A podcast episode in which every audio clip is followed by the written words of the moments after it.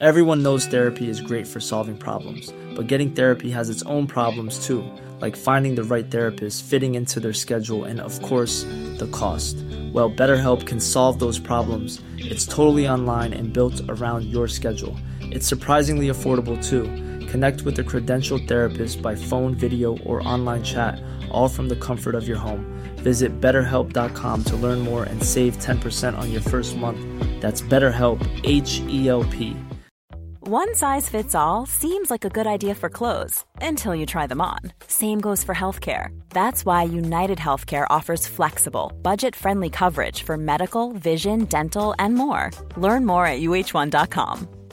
I'm Sandra, and I'm just the professional your small business was looking for. But you didn't hire me because you didn't use LinkedIn jobs. LinkedIn has professionals you can't find anywhere else, including those who aren't actively looking for a new job but might be open to the perfect role, like me. In a given month, over 70% of LinkedIn users don't visit other leading job sites. So if you're not looking on LinkedIn, you'll miss out on great candidates like Sandra. Start hiring professionals like a professional. Post your free job on linkedin.com/people today. Hola, ¿qué tal? Les habla Pride. Bienvenidos a Terror para llevar. El día de hoy les traigo 5 historias de 4chan esa página tan caótica, pero también con anécdotas muy interesantes. Y ustedes decidirán si creer en ellas o no. Hay muchas otras historias de 4chan en mi canal de YouTube y ya se las estaré trayendo poco a poco. Por ahora, espero que disfruten de estas 5. Si quieren saber los nombres de las pistas utilizadas de fondo, no olviden leer la descripción de este episodio o de su respectivo video en YouTube. Mi canal es Pride, Hablemos de Terror. Y me pueden encontrar en todas mis redes sociales como Yo Soy Pride. Para que sea más fácil, en la descripción tienen un solo link con todas mis redes. Bueno, los dejo con la narración. Espero que sigan disfrutando del contenido y si fue así, ayúdenme a compartirlo. Es la mejor forma de ayudar y eso me dice que en verdad lo están disfrutando.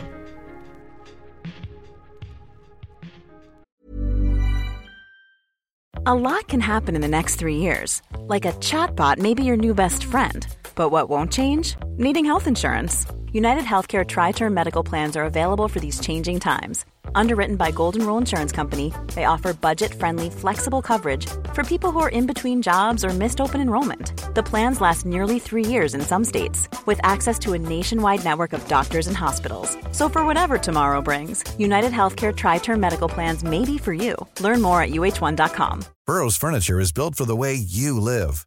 From ensuring easy assembly and disassembly to honoring highly requested new colors for their award-winning seating, they always have their customers in mind. Their modular seating is made out of durable materials to last and grow with you. And with Burrow, you always get fast, free shipping. Get up to 60% off during Burrow's Memorial Day sale at burrow.com slash ACAST. That's burrow.com slash ACAST. burrow.com slash ACAST.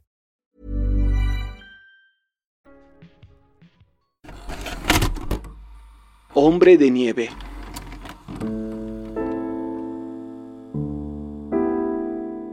Tenía 15. Acababa de conseguir mi primer rifle calibre 22. Estaba muy orgulloso. Era todo mío, con un pequeño cerrojo, muy preciso. Lo amaba. Un amigo de la familia es dueño de una propiedad a 10 minutos en auto de nuestra casa. Dentro del terreno se encuentra una vieja casa, construida hace como 100 años. Se está cayendo a pedazos. Justo a su lado se encuentra el campo y un arroyo. Solíamos acampar en la parte más alejada del campo todo el tiempo, aunque cierto día decido ir a pasar la noche por mi cuenta. Pedaleo hasta el lugar con mi calibre 22, una caja de municiones y un kit de acampada normal. Estoy súper emocionado. Gasto como 200 tiros con latas vacías y basura que encontré en el agujero. En los 60 alguien vivía en la propiedad dentro de un tráiler y tiraban su basura en una especie de fosa. El sol empieza a ocultarse. Enciendo una fogata y saco mi armónica para practicar. Era terrible, pero mantenía mi mente ocupada y me relajaba al mismo tiempo. De repente, algo no anda bien. Siento que estoy siendo observado. Se me erizan los vellos del cuello. Mi corazón se acelera. Mi mente empieza a trabajar, imaginando cosas innombrables que habitan la intemperie. Sujeto mi rifle y linterna con fuerza. Escaneo el campo y los árboles en busca de movimiento. Las sombras le juegan bromas a mi mente, mientras yo cago ladrillos. Es una noche sin luna, maldita sea. Quiero irme a casa. Desearía haber llevado una tienda de campaña para ocultarme adentro, mínimo. Pero era verano en Texas y hacía demasiado calor. Alimenté el fuego para hacerlo más grande. Hice una antorcha improvisada con una rama y una camiseta vieja que traje para hacerle una especie de camuflaje a mi rifle. La oscuridad se rehusaba a revelar sus secretos, pero definitivamente escucho algo allá afuera, caminando por ahí. No quería dispararle, pues a veces las vacas vagan hasta la propiedad. Mierda, mierda, mierda, mierda. Yo nunca quise nada de esto. Tal vez son coyotes, son comunes en el área, pero no, no esta zona en particular. Hay demasiados granjeros y pueblerinos que los cazan evitan el lugar. Dios mío, creo que escucho una respiración.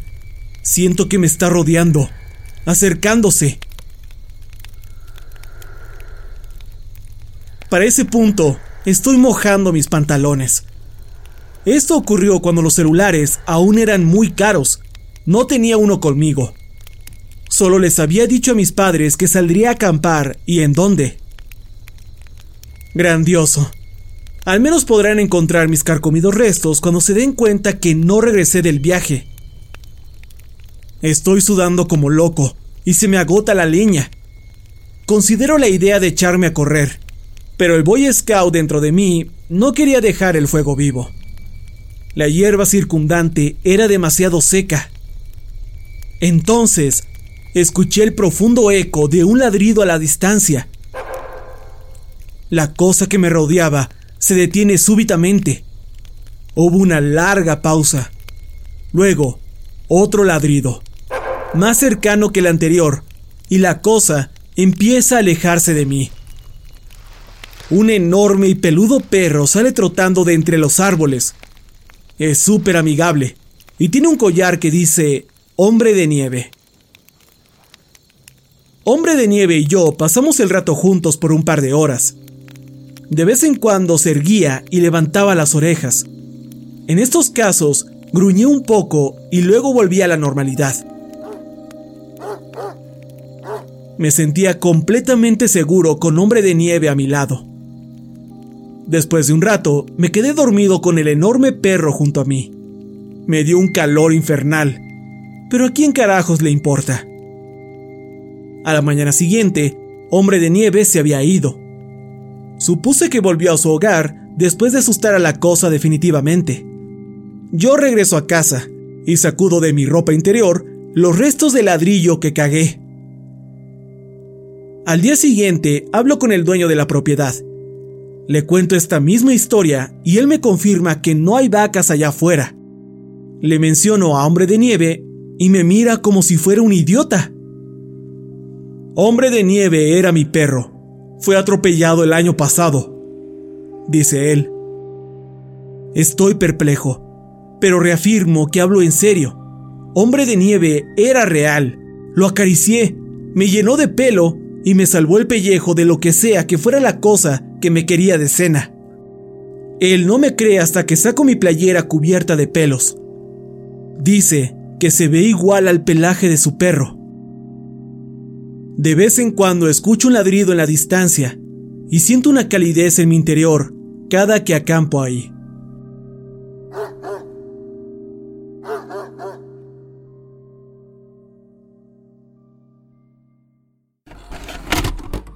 En la cabaña. Estaba bebiendo con unos amigos, yendo de un lado a otro. De repente, uno comenta, Viejo, hay una cabaña llena de cosas junto al lago.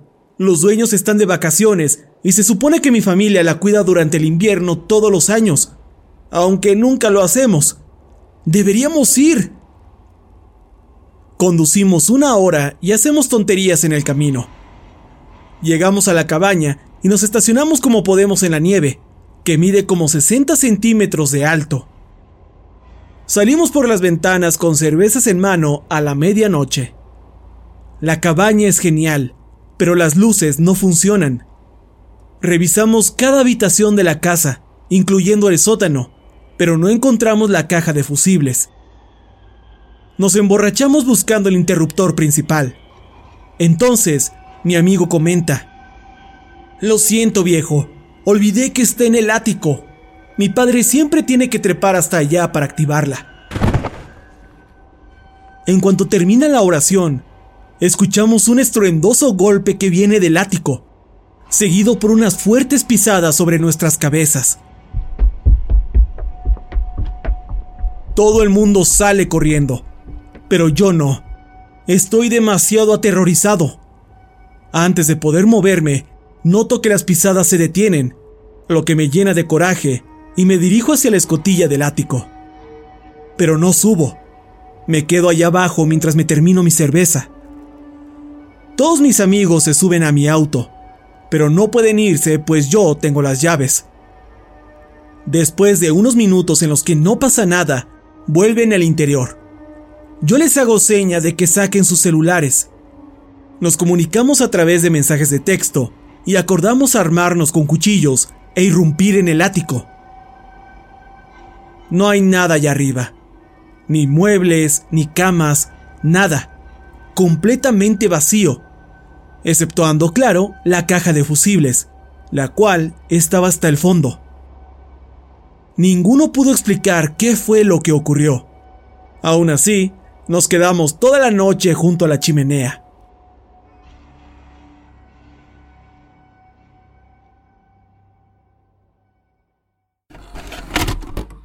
Mesa heredada. No es una historia muy dramática, pero aquí va. Crecí en Virginia Occidental. Mi familia es súper de campo. Mi bisabuelo solía salir de casa. Incluso tiene varios trofeos. De verdad disfrutaba estar en los bosques. Solía salir de paseo muy seguido, ya sea solo o acompañado de sus perros. Cierto día, se encuentra una cabaña abandonada y adentro solo hay una mesa de madera. Por supuesto, se llevó la puta cosa a su hogar.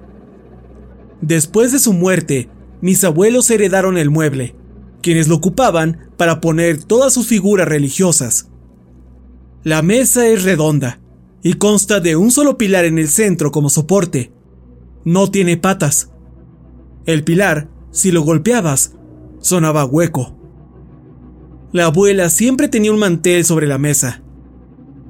La casa de mis abuelos siempre ha estado embrujada o algo. Me pasaron un montón de cosas ahí. En fin, la mesa es realmente estorbosa. Alguien siempre chocaba contra ella. Discutía seguido con mis abuelos porque hicieran algo al respecto. No había espacio suficiente para el mueble. Ni siquiera era muy estable y era solo cuestión de tiempo antes de que alguno de nosotros o el gato fuera a tirarla. Las figuras de porcelana tintineaban cada que alguien golpeaba la mesa. Me preocupaba que un día se cayera y tirara todas las decoraciones. No soy religioso, pero a mi abuela le importan mucho sus figuras. De vez en cuando escuchaba la porcelana tintinear. Maldito gato y en algunas ocasiones sí era el gato. En otras, no. Solo pasaba cuando nadie más estaba en la habitación. Incluso llegué a escuchar cómo jalaban el mantel. Cierta noche, escuchamos unos golpes provenir del soporte de la mesa y el tintineo de la porcelana. Poco después, mi abuela se deshizo de ese mueble. A veces me arrepiento de no abrir el pilar de madera para ver qué contenía en su interior.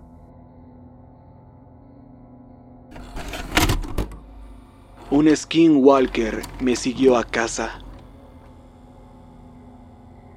Ser yo. Tener 16 años.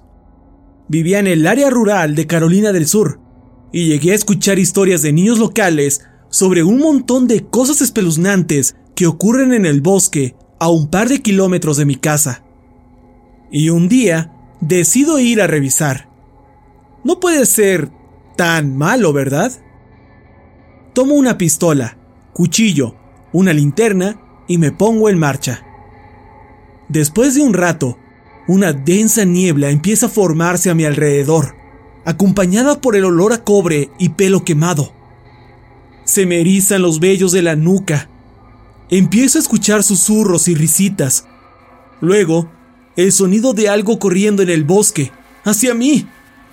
Cada vez es más fuerte. No, fuerte no, más cerca. Me doy la vuelta y alcanzo a ver algo de cuatro patas arrastrándose hacia mí. Sus extremidades son similares a las de un humano. Le disparo y logro darle la espalda. Puedo ver que salpica algo de sangre.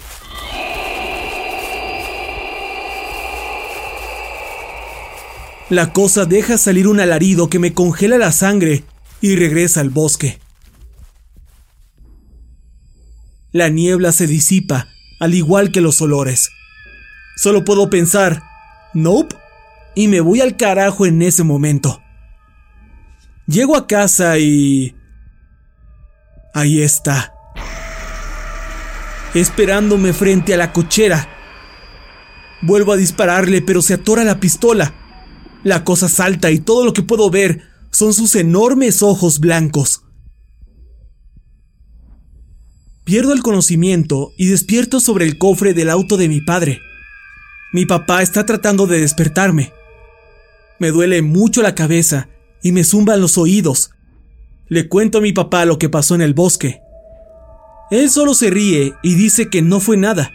Seguramente mi imaginación. Las cosas siguen su curso normal por unas tres horas cuando...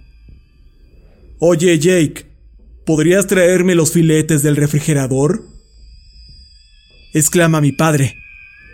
Me le quedo viendo y respondo. Papá, me llamo Anon, no Jake. Él me observa fijamente. Sus ojos parecían estar llenos de odio hacia mí. Le doy la carne, cruda por cierto, y él se va a su habitación. Sale una hora después con el paquete vacío y lo tira a la basura. Ni siquiera tengo ganas de preguntarle qué hizo con los filetes. Dan las once de la noche y me dice que me vaya a la cama lo cual es raro, pues es viernes y normalmente no le importa si me desvelo los fines de semana, pero obedezco de todas formas. Alrededor de las 3.15 de la mañana, se abre la puerta de mi cuarto. Es mi papá. No digo nada y finjo seguir dormido. El aroma cobre regresa. Me empiezan a dar náuseas. Mi padre se sienta en la orilla de mi cama y solo se me queda viendo por unos 30 minutos. Entonces murmura algo que no entiendo y con una voz que no le pertenece. Se me congela la sangre. Me quedo quieto. Después se levanta y sale del cuarto. Yo sigo petrificado y me quedo así hasta el amanecer. Por la mañana, veo a mi padre durmiendo sobre su sillón reclinable. Le sangra la nariz lo despierto y, asustado, le pregunto por la sangre. Él no tiene idea de dónde salió. Lo cuestiono sobre la noche anterior y tampoco sabe de lo que estoy hablando, que no recuerda visitarme en la noche. Siento un hueco en el corazón cuando dice que es viernes, pero yo estoy seguro que es sábado. Él sigue terco con que es viernes hasta que le muestro la fecha en mi celular. Para ese punto, Ambos estamos bastante asustados. Nunca volví a aventurarme al bosque después de eso. Y por suerte, nunca volvió a ocurrir algo así. Bueno, Eso no es del todo cierto. De vez en cuando durante las noches, escuchaba cómo se abría y cerraba la puerta principal de la casa.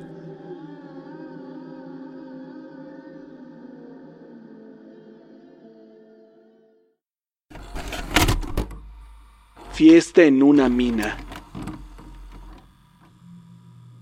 Esta es una de las cosas más aterradoras que me hayan pasado. Estaba en mis veintes, todo un metalero con amigos metaleros. Vivía en el área este de Carolina del Norte, antes de que todo se fuera a la mierda en el estado. A todos nos gustaba salir de fiesta, y como estábamos en la zona de los tres valles, había un montón de cosas que hacer. Nos gustaba poner las cosas interesantes de vez en cuando e intentábamos buscar lugares raros para embriagarnos. Una noche, hartos de pasarla siempre en casa de uno de nosotros, decidimos salir y buscar un sitio nuevo. Un amigo dice que conoce una mina abandonada por el camino Tesla. Todos estamos de acuerdo. Hermanos y hermanas, ocho en total. Tomamos las cervezas, hierba, linternas y emprendimos el viaje. Conducimos por las colinas. Cerca del paso de Altamont siempre hace viento. Siempre. Es por eso que tienen tantos molinos ahí. El maldito viento está aullando esa noche. Los arbustos y árboles se sacuden de un lado a otro. Tenemos música a todo volumen al conducir. Slayer, Megadeth, Metallica. Nos toma media hora llegar al camino.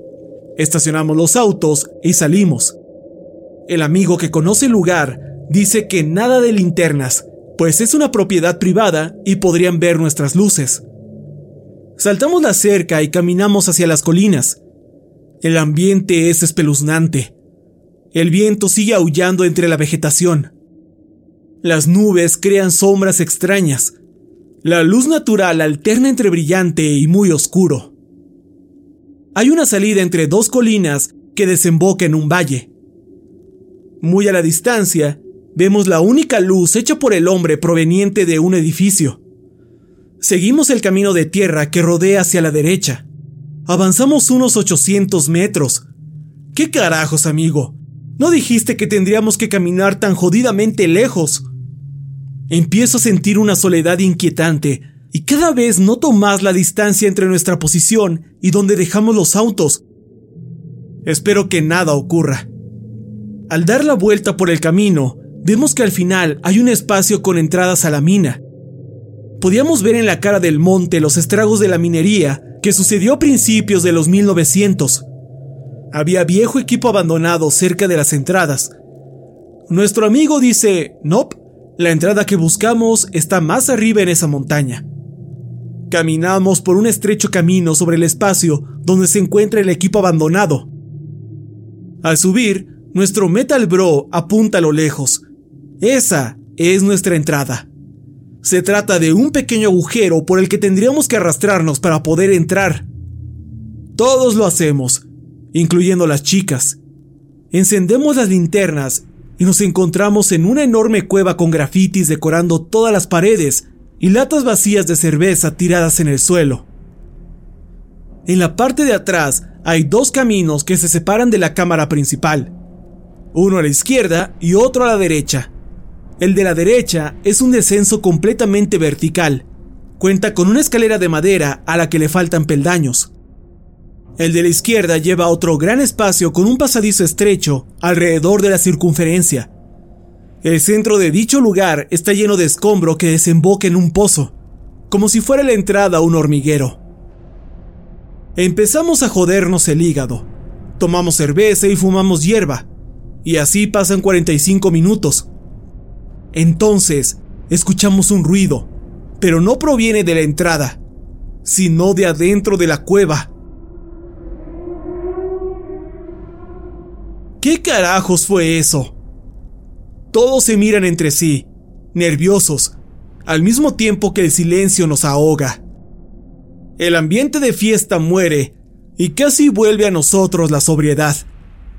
Luego, escuchamos otro ruido Dos amigos muy valientes, o muy estúpidos, deciden echar un vistazo. Ok, diviértanse con eso. Aunque no piensan bajar por la escalera. Sería un suicidio asegurado. Se van por el túnel de la izquierda. Observamos al par de idiotas recorrer el pasaje que rodea el pozo. Sus linternas desaparecen conforme se acercan al extremo de la recámara y avanzan a otra parte de la mina que ninguno ha visto antes. El resto nos quedamos en silencio. De repente, un quejido inhumano inunda el lugar y estoy casi seguro que venía del camino con la escalera.